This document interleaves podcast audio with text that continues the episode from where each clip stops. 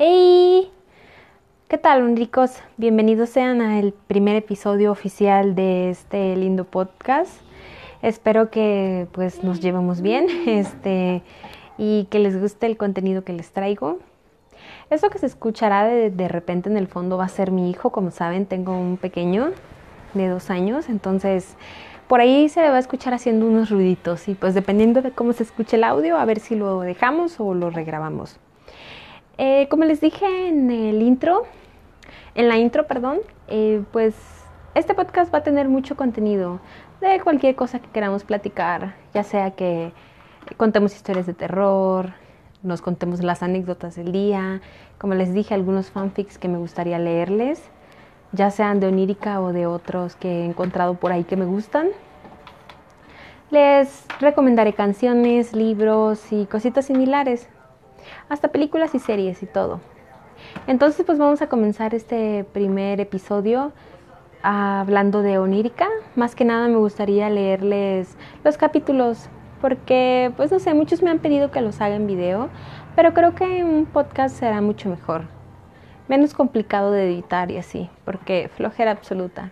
Entonces pues ya saben, eh, vamos a leerlo, así que agárrense una silla, jálense un refresco, cómprense unas papitas, lo que ustedes quieran y a escuchar el podcast.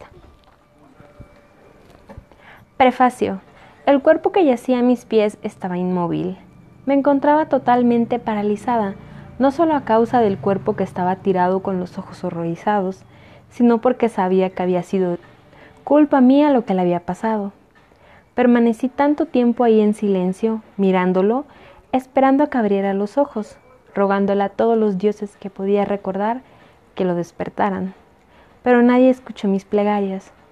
De pronto se oyeron las sirenas, unos pasos que se volvían cada vez más fuertes y las voces de algunas personas allá afuera, y yo ni siquiera me di cuenta en qué momento mi cuerpo comenzó a correr, descalza, con el vestido casi destrozado y las lágrimas quemando mis mejillas, cuando finalmente me detuve en medio del bosque sollozando y adolorida.